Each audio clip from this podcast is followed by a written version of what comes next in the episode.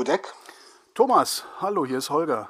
Ja, Hallöchen. Ich rufe an wegen Polen. Oh, da haben wir viel zu erzählen. ich bin gespannt.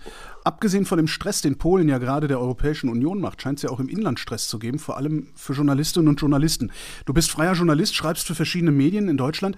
Wie ist es, dieser Tage in Polen zu arbeiten? Also ich selber arbeite ja nicht in Polen, ich arbeite ja von Berlin aus mittlerweile. Die Zeiten, wo ich in Polen gelebt habe, sind vorbei. Aber man hat ja noch diesen Eindruck und aber ich kann ja sagen, von meinen Erfahrungen, die ich habe, also ich sollte mal letztens für einen meinen Arbeitgeber ein Interview führen mit einem ziemlich bekannten PIS-Politiker. Mhm. Als er meinen Namen gehört hat, äh, hatte meinem Chef gesagt, nein, das, mit ihm möchte ich nicht sprechen. und so äh, läuft das halt. Also ich meine, ähm, ein anderer Kollege, der Hüfenjournalist ist für die ARD, Korrespondent, der hat schon seit Jahren Schwierigkeiten, irgendwie Regierungspolitiker irgendwie ans Mikrofon zu bekommen.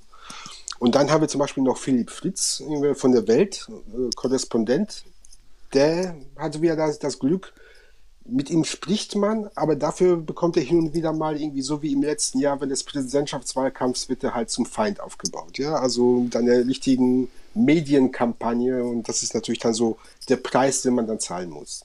Das heißt, ihr, ihr, werdet da nicht einfach nur ignoriert, sondern es wird richtig unmittelbar Druck ausgeübt auf euch. Ja, also du musst halt, es ist, es hat damit zu tun, in Polen die Auslandsberichterstattung, egal ob in den regierungsnahen Medien oder in der oppositionellen Presse, ist ziemlich schwach. Was in Polen aber wirklich wie ein Fetisch ist, das ist zu gucken, was man im Ausland über Polen schreibt. Besonders im Fokus steht dabei Deutschland, was auch daran liegt, dass die Deutsche Welle eine polnische Redaktion hat. Und die bringt jeden Tag so einen äh, Pressespiegel raus. Mhm. Und der wird in polnischen Medien veröffentlicht. Ja, und da greifen sich dann halt die, die Medien raus und drehen das halt um. Irgendwie für die äh, regierungstreuen Medien ist das wieder ein Angriff äh, auf die äh, äh auf die polnische Staatlichkeit, auf die polnische Souveränität oder Einmischung in die polnische Politik. Und für die äh, oppositionellen Medien ist das wieder nur ein Beispiel dafür, äh, wie schlecht es mit Polen mittlerweile geht. Dabei ist jetzt nichts anderes, nur was wir machen, ist kritischer Journalismus. Und äh, es gibt natürlich auch Beispiele, wenn, wenn wir schreiben über die positive wirtschaftliche Entwicklung, dann ist es natürlich auch ein Lob, ja. Aber dann machen das ja aus den regierungstreuen Medien. Was sagt die Opposition dazu? Polen ist auf einem guten Weg. Ja? Das müssen sogar die Deutschen eingestehen. Das ist so halt der Alltag, den wir erleben oder den wir haben. Ich, kann dir sogar noch ein peinliches Beispiel geben. Andrzej Przyłębski, den polnischen Botschafter hier in Deutschland, ja, der ist ja mit der deutschen Presse so etwas auf Kriegsfuß. Das hat dazu geführt, dass er mittlerweile irgendwie nur noch mit der jungen Freiheit oder so etwas äh, redet, was ja skurril ist für einen polnischen Botschafter. Aber da hat sogar schon mal ein paar, paar, Mal auch auf Twitter zum Beispiel schon mal die Entlassung von äh, Florian Hassel gefordert. Der äh, Korrespondent ist der Süddeutschen Zeitung in Warschau.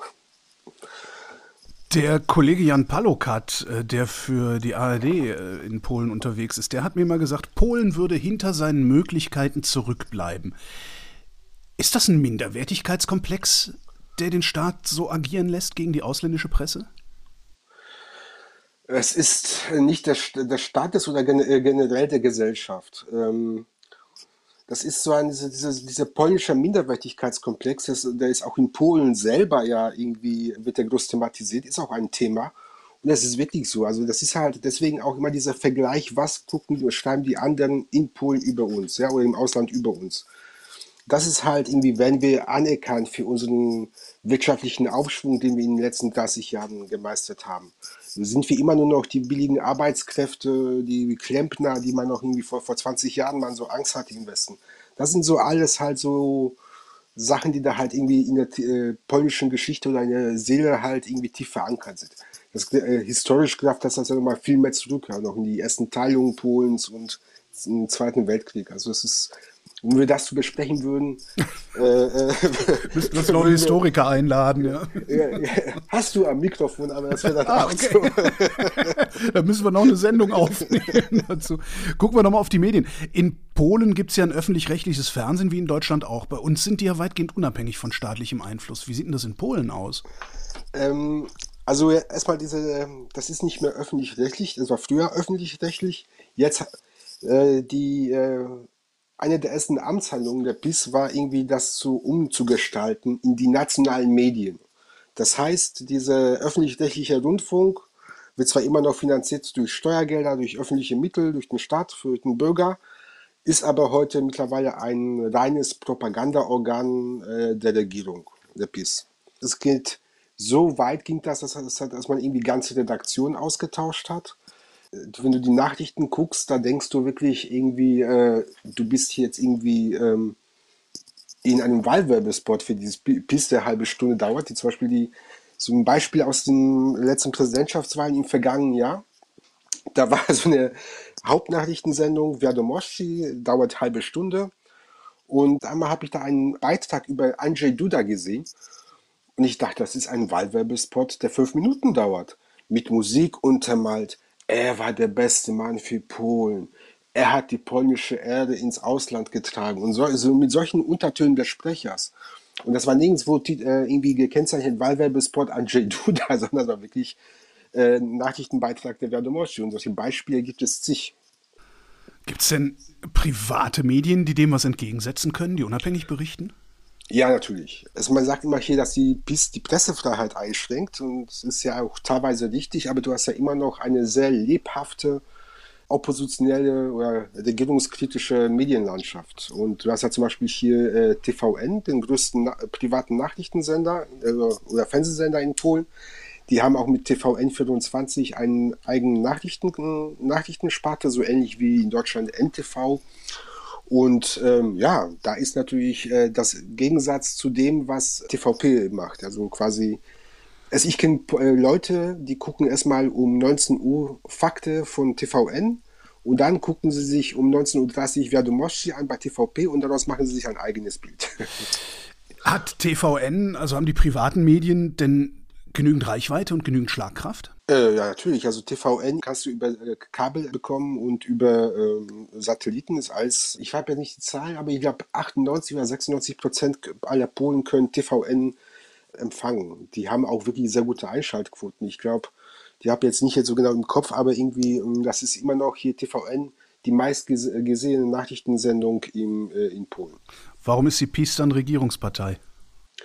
Ja, das ist eine gute Frage. Also es ist, es ist nicht nur allein, es wird ja manchmal auch von der Opposition geklagt, ähm, dass das irgendwie nur die schlechte äh, Berichterstattung bei TVP ist oder in den äh, oppositionellen Medien oder regierungsnahen Medien, also zum Beispiel die Zeitschriften wie, äh, nehmen wir so ein Beispiel, äh, wie Tygodnik Szetri, das ist so ein ziemlich Wochenmagazin, das ist ziemlich bissnah das hat aber nur eine Auflagezahl von aktuell 40.000. Also die haben wirklich, die nationalkonservativen Blätter haben auch niedrige Auflagen und äh, die kleinen nationalkonservativen Fernsehsender haben auch wenige Zuschauer. Also es ist nicht allein nur äh, die Propaganda der PiS, die für den Erfolg sorgt, sondern auch zum großen Teil auch die, äh, die Unfähigkeit der, der Opposition, die irgendwie, ja, es muss man so sagen, das ja. ist, die Opposition schafft es irgendwie nicht, Alternativprogramm darzustellen, ja, aufzubauen. Also wir könnten jetzt hier so sagen, so bei, zum Beispiel die Politik, wie geht man mit den Flüchtlingen um oder äh, mit, mit, dem, äh, mit dem 500 Plus, mit diesem Kindergeldprogramm, was die PIS eingeführt hat. Da hat die zum Beispiel die PO von Donald Tusk, äh, dem ehemaligen EU-Ratspräsidenten, ihre Meinung in den letzten sechs Jahren sich mal geändert. Also einmal war sie dafür, einmal dagegen, einmal wollte sie dann das Geld wieder verdoppeln. Also das ist die äh, so Beispiele halt und zeigen, die äh, ändern so oft ihre Meinung und so sind so irgendwie äh, ideenlos, dass es einfach für die Wähler auch nicht eine Alternative ist, ernsthafte Alternative ihnen eine Stimme zu geben.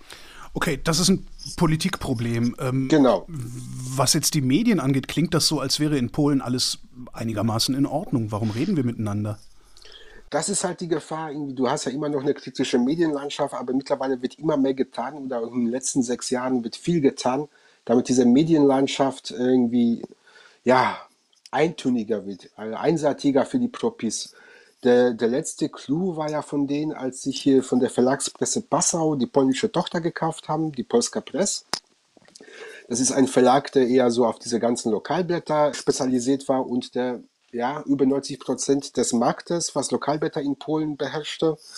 Also ähm, den haben sie halt irgendwie gekauft, indirekt durch, das, durch den staatlichen Mineralölkonzern Ollen.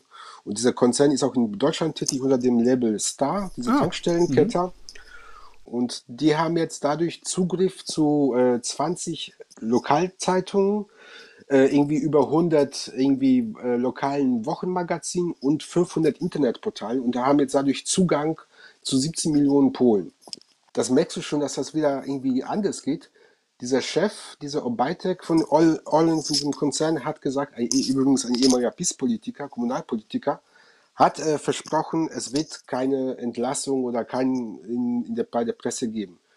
Von 15 Chefredaktionen, die diese Blätter haben, haben 13 in den letzten sechs Monaten einen neuen Chefredakteur bekommen und, und Stellvertreter. Also das zeigt einfach, und das sind Leute, die da zum Beispiel irgendwie wirklich pissnah sind.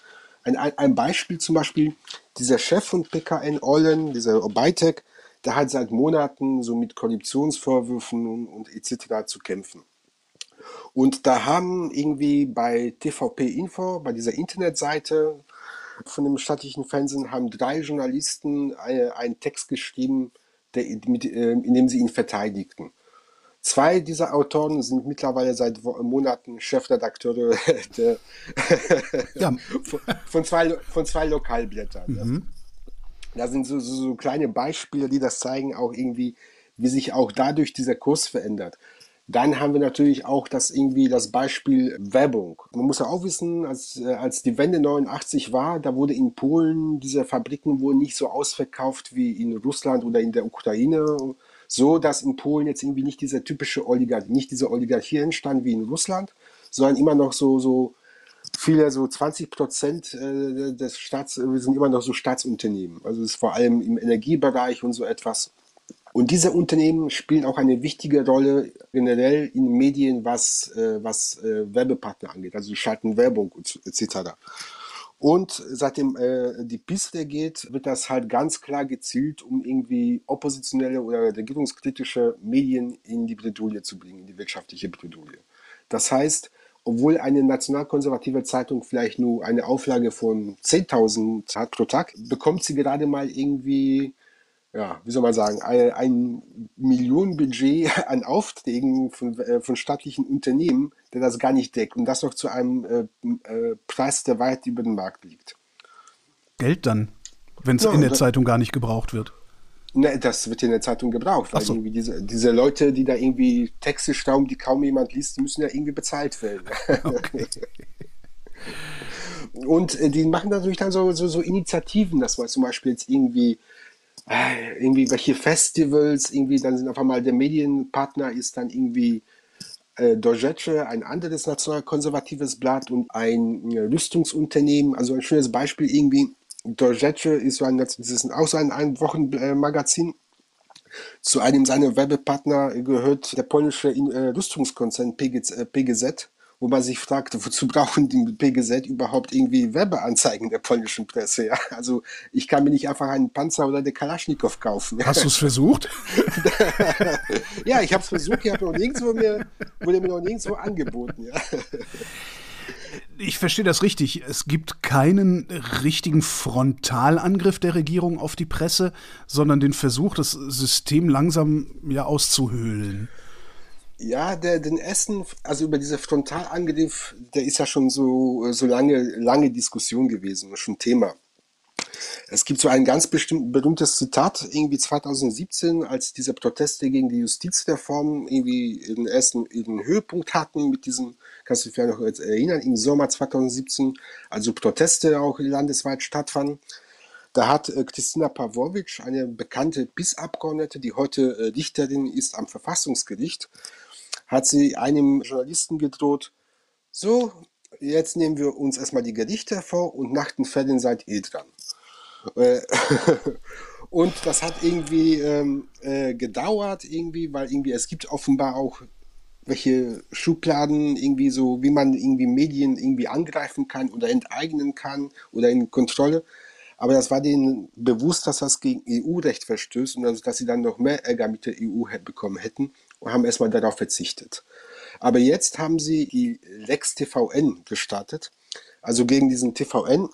Da haben sie ziemlich einen Trick gefunden. TVN ist irgendwie ein, also es gehört diesem Amer amerikanischen Discovery-Konzern. Und da muss man sagen, das hat schon zu skurrilsten Situationen geführt. Donald Trump, nicht gerade bekannt als Freund der freien Medien, mhm. aber seine Botschafterin äh, Georgette Mosbacher, wann immer es irgendwie einen Angriff gab auf die freie Presse oder auch irgendwie auf TVN, ist gerade diese Dame zu der größten Verteidigung der Pressefreiheit aufgetreten, was natürlich auch amerikanische Interessen verfolgte. Ja. Aber ist ja geil, dieser Nebeneffekt war schon durchaus willkommen. Und die haben irgendwie in den letzten äh, Monaten halt mit der Lex TVN ins Parlament ein äh, Gesetzesvorhaben gebracht, das es verbietet, dass polnische Medienunternehmen, die irgendwie jemand gehören, auch indirekt äh, der, äh, außerhalb der EU sitzt oder des europäischen Wirtschaftsraums, dass diese nicht die Mehrheit von irgendwelchen Sendern oder Zeitungen äh, sein dürfen in Polen. Das hätte dafür gesorgt, wäre das durchgekommen, dass TVN von einem Tag auf den anderen, es ging auch erstmal da los, dass sogar die Lizenz für TVN drohte zu verlieren, weil die musste verlängert werden um zehn Jahre. Das hat irgendwie sich fast eineinhalb Jahre in die Länge gezogen, diese Entscheidung, durch diese Medienaufsicht die auch nur von PiS-Leuten besetzt ist. Und das sind so halt so, so Tricks, mit denen sie arbeiten. Und ich meine, man muss sich das mal vorstellen. Ich meine, Polen ist so, so Amerika fixiert, ja, auch die, die, die, die PiS-Regierung, irgendwie die, vor allem was amerikanische Soldaten. Aber hätten sie das durchgezogen mit TVN, da hätten sie sich ja gerade auch mit den, äh, mit den USA, mit Washington irgendwie richtig angelegt. Und Washington hat auch damals offene Drohungen ausgesprochen gegen Polen. Ja? Dass das so einen Schritt zu weit geht, ja. Warum traut die Peace sich das? Warum fühlen die sich so sicher? Ich glaube, da sind einerseits nicht so, so, so sicher, sondern irgendwie schon die Erfahrung oder das Misstrauen, das sie gegen Medien generell hegen. Die haben auch teilweise irgendwie so erstmal vielleicht die Bedeutung der Medien überschätzen sie. Also irgendwie so diese Zeitung in Polen, die haben ja niedrige Auflagen. Also dieser Zeitungsmarkt in Polen geht ja noch schlechter als hier in Deutschland.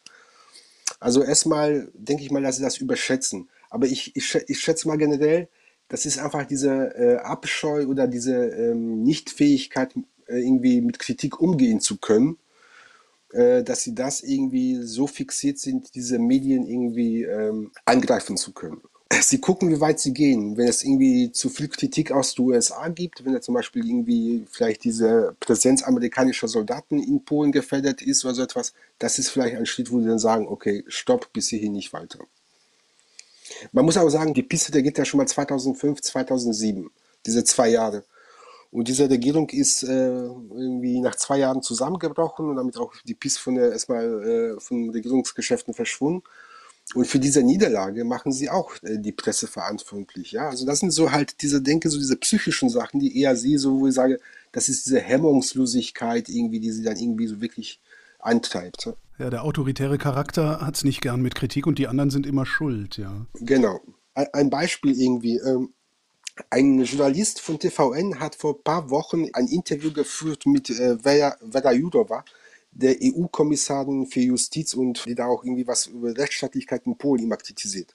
Und er hat ihr offen, die, der Journalist hat sie gefragt, sind die EU-Fördergelder oder die EU, polnischen EU-Gelder gefährdet? Und allein, dass der Journalist äh, diese, äh, diese Frage nur stellte, wurde er quasi angegriffen von der PIS und von regierungsnahen Medien, wurde das umgedeutet, seht ihr, er bringt äh, die Frau auf die Idee, EU-Gelder äh, an Polen zu stoppen. Also so wird das umgedreht, ja, so, so, so, solche Beispiele irgendwie. Das ist dann halt irgendwie, wo man so sagt, irgendwie diese Kritik gegen die Medien, dieses Misstrauen, alles was falsch ist für uns, was schadet, das ist nur die, die Schuld der Medien. Du sagtest, die Pressefreiheit ist in Polen momentan nicht gefährdet. Ab wann ist sie das? Das wird der Fall sein, wenn nach der Postcup dass die nächsten Blätter äh, in die Hände der PIS fallen, ja, oder in die staatlichen Medien. Also es wird ja zum Beispiel gemunkelt, dass die renommierte konservative Tageszeitung Rzeczpospolita auch den Besitzer wechseln soll und es gibt ja offenbar Gespräche. Es gab auch vor ein paar Wochen den Skandal, dass Virtualna Polska, das ist so eines der größten Info- Nachrichtenportale in Polen, dass da irgendwie schon äh, die Chefredaktion der politischen Druck nachgegeben hat und als unabhängiges Blatt schon im Sinne der PIS berichtet hat oder bestimmte Themen auch verschwiegen hat. Und wenn halt das alles zunimmt, durch die äh, Steigerung von Werbegeldern und durch den Austausch von Journalisten, ja, dann hat man wirklich schon. Also die Lage ist gefällig, es rumort schon, aber äh, es kann es wirklich, dann wird es wirklich gefällig. Ja. Und dann ist die äh, Pressefreiheit dahin, ja. Wo rumort es? In der Presse oder auch in der Bevölkerung? Ich glaube auch in der Bevölkerung. Also ich meine, dieses, dieses Lex TVN, das hat die polnische Bevölkerung oder auch was hat sie das auch in Umfragen gezeigt, das hat zum Beispiel die Leute mehr fixiert oder mehr äh, irgendwie gegen die PiS aufgebracht als zum Beispiel die ganze Gerichtsreform. Weil ganz bestimmt irgendwie mit Gerichten haben, der hat der Durchschnittspole nur einmal oder zweimal im Leben zu tun. Mhm. Fernsehen guckt er jeden Tag, ja. Mhm. Und äh, so, so, war auch die Erklärung von einigen Soziologen. Mhm. Und da haben sie natürlich auch gedacht, er, die, die wollen mir jetzt hier äh, das Let's Dance wegnehmen und was ich hoffe, oder hier die Nachrichten, und da mache ich nicht mit. Und das ist halt mit ein Grund, dass das irgendwie fixiert hat. Aber ich meine, bei den Journalisten, du mordest schon. Die Journalisten, Journalisten haben Angst um ihre Arbeitsplätze und, ähm, und geben teilweise auch nach. Viele Journalisten haben keine festen Verträge. Das heißt, sie schicken, selbst bei den normierten Zeitungen, sie schicken am Ende des Monats eine Rechnung und dafür werden sie dann bezahlt. Und äh, das machen sich die heutigen Chefredakteure oder Leute, die da irgendwie äh, darauf achten, dass äh, Journalisten auf Linie gebracht werden, zunutze. Okay, die, die Gefährdung der, der Arbeitsplätze der Journalistinnen und Journalisten ist die eine Sache, aber das ist ja nur das vordergründige Problem. Äh, viel größer ist ja, also wenn die Pressefreiheit weg ist, ist auch die Freiheit weg. Ohne, ohne Pressefreiheit keine Freiheit. Ist das den Menschen in Polen klar? Das ist den Menschen schon klar. Also ich meine, sie, sie sehen das ja auch selber irgendwie, dass irgendwie die Zahl der, der Klagen, äh, also der juristischen Klagen gegen Journalisten wegen Berichterstattung enorm zugenommen hat. Wenn ich mich richtig erinnere, waren das irgendwie äh, über 100 Journalisten aus oppositionellen Medien mussten sich irgendwie vor Gericht verantworten, äh, weil sie irgendwie was geschrieben haben, was irgendwie bestimmten PIS-Leuten nicht gefallen hat. Und das ist natürlich gefällig, wenn zuvor die Gerichte oder die, die Richter generell, die Justiz unter Kontrolle gebracht wurde. Ja? Und dann ist ja klar, was für ein Urteil dann fällt. Und so äh, machst du auch so die letzte, die vierte Gewalt, die, die Presse, die quasi auf dieses achtet, äh, machst du ja auch noch so gefügig und so quasi äh, schaffst du die Demokratie, die Meinungsfreiheit ab. Ja. Und das ist in Polen bewusst. Ja. Jetzt spreche ich doch mal den Historiker an. Du hast eben das Wort liberal benutzt. Das, also nach dem Fall der Mauer, nach dem Ende des Warschauer Pakts, sah Polen aus wie ja, in ein, ein Prototyp eines freien Landes. Warum ist es da jetzt auf einmal so autoritär geworden? Ähm, das ist auch so eine Art, das hört sich immer so komisch an. Also, das ist so eine Art Generation, Generationskonflikt. Das ist so quasi die, die, die polnische Version von 68. Also nur, dass halt im, im Westen die äh, liberale Jugend damals gegen ihre konservativen Eltern protestiert hat. In Polen war es eher so, da führte das dazu, dass die äh, konservativen äh, Jugendlichen oder die Eltern aus Protest gegen ihre liberalen Eltern irgendwie äh, konservativ wurden. Ne? Und das zeigte sich halt auch irgendwie, dass zum Beispiel auch die PIS äh, auch 2015 irgendwie bei den Jungwählern, bei den Estwählern immer sehr gut angekommen ist und auch immer die stärkste Fraktion war, die erste, stärkste Partei. Und das, das kommt auch noch dadurch hinzu, ja, für, für zum Beispiel für diese, für diese Generation, die noch irgendwie, äh, die in den 80er Jahren irgendwie 20 war und dann irgendwie in, ab 90er Jahren das Land aufgebaut haben und so etwas, für die war wichtig natürlich auch ein gewisses Einkommen. Dann war es, haben sie sich gefreut, dass sie irgendwie auch einmal irgendwie ähm, äh, ins Ausland reisen können. Die andere Jugend hat aber schon dann die, die andere Probleme, die, die dann ihre Kinder, und das haben die halt nicht erkannt. Also die auf einmal, ja, wie komme ich an einen Job, wie bekomme ich eine Wohnung, weil in Polen musst du auch, wenn du eine vernünftige Wohnung haben musst, musst du einen Kredit aufnehmen. Und äh, das sind halt so, so diese Sorgen dieser Jugend, hat man nicht, nicht gesehen. Und das führte halt dazu, dass ein Teil der Jugend irgendwie, äh, oder der heutigen 20-, 30-Jährigen dann eher so nach Richtung rechts oder konservativ schwenkte und dann halt für die heutige Politik sorgte. Ja. Wenn ich mir das dann als Pendelbewegung vorstellen würde, würde das bedeuten, dass wir jetzt noch mal 20, 30 Jahre warten müssen, bis die Kinder der heutigen Peace-Wähler sich wieder gegen die Haltung ihrer Eltern entscheiden und irgendwann pendelt es sich dann in der Mitte ein? Ja, so kann man sagen. Wobei man muss, in Polen geht das ziemlich schnell. Also es gibt da jetzt auch schon wieder aktuelle Umfragen, die zeigen, dass die 17- bis 25-Jährigen, bei denen jetzt irgendwie so die linken Tendenzen irgendwie mehr zugenommen haben. Also das ist quasi als Reaktion dieser Konservatismus, äh, dieser Patriotismus, der in den 90er Jahren immer so etwas tabu war und deswegen irgendwie so als eher Subkultur angesehen wurde. Der ist jetzt Mainstream und was machten Jugendliche? Die finden Mainstream langweilig, ja, und deswegen wenden sie sich auch davon ab. Und als diese von Soziologen durchgeführten Umfragen publik wurden, Untersuchungen, da hat das natürlich auch bei den Nationalkonservativen in Polen natürlich auch für eine gewisse Panik gesorgt, weil, oh, ja, Klar. Da muss man sagen, die sind, die, die sind da sehr besorgt und die gucken sehr auf Umfragen wie generell die gesamte polnische Politik. Und äh, ja, haben da irgendwie, natürlich hat das zu einigen Diskussionen bei denen geführt. Ja. Was läuft mit der Jugend falsch? Wenn solche gesellschaftlichen Veränderungen in Polen sehr schnell gehen, denkst du, sie gehen schnell genug, um die Pressefreiheit zu retten? Ja, es sind da aber die, Pressefreiheit irgendwie, das ein großes, äh, wichtiges, wichtiger Punkt sein wird oder Wendepunkt könnte 2023 werden, wenn ja die Parlamentswahlen sind die jetzt sind die Umfragen irgendwie noch immer so, so unklar. Feststeht irgendwie, wenn sich die irgendwie die Opposition äh, zusammenschließen würde, so ähnlich wie in Ungarn, dann würde es für die PIS schlecht aussehen. Der PIS viel momentan auch äh, hat, gewinnt, ist immer noch die stärkste Partei. Sie könnte aber auch nicht mehr absolut äh, alleine nicht mehr regieren, weil ihr auch die Koalitionspartner fehlen. Also das ist so, so, so ein Wendepunkt, könnte es sein, irgendwie, was die Pressefreiheit angeht. Aber das ist natürlich auch, auch gerade der Hinblick mit 2023. Je näher dieses, diese wichtige Wahl kommt, diese richtungsentscheidende Wahl, desto mehr sind die Nationalkonservativen auch erpicht darauf, irgendwie die Medien unter Kontrolle zu bekommen. Also das ist halt irgendwie so, so ein gefährliches äh, Spiel, wer kann die Weichen setzen, ja, um dann noch was bestimmte Richtung zu erreichen. Aber noch ist Polen nicht verloren. Noch ist Polen nicht verloren. Aber es hat schon manchmal sehr, sehr seltsame Züge, ja. Thomas Dudek, vielen Dank. Okay. Und das war Holger ruft an für diese Woche. Nächste Woche reden wir wieder über Medien und bis dahin gibt es reichlich was über Medien zu lesen auf übermedien.de.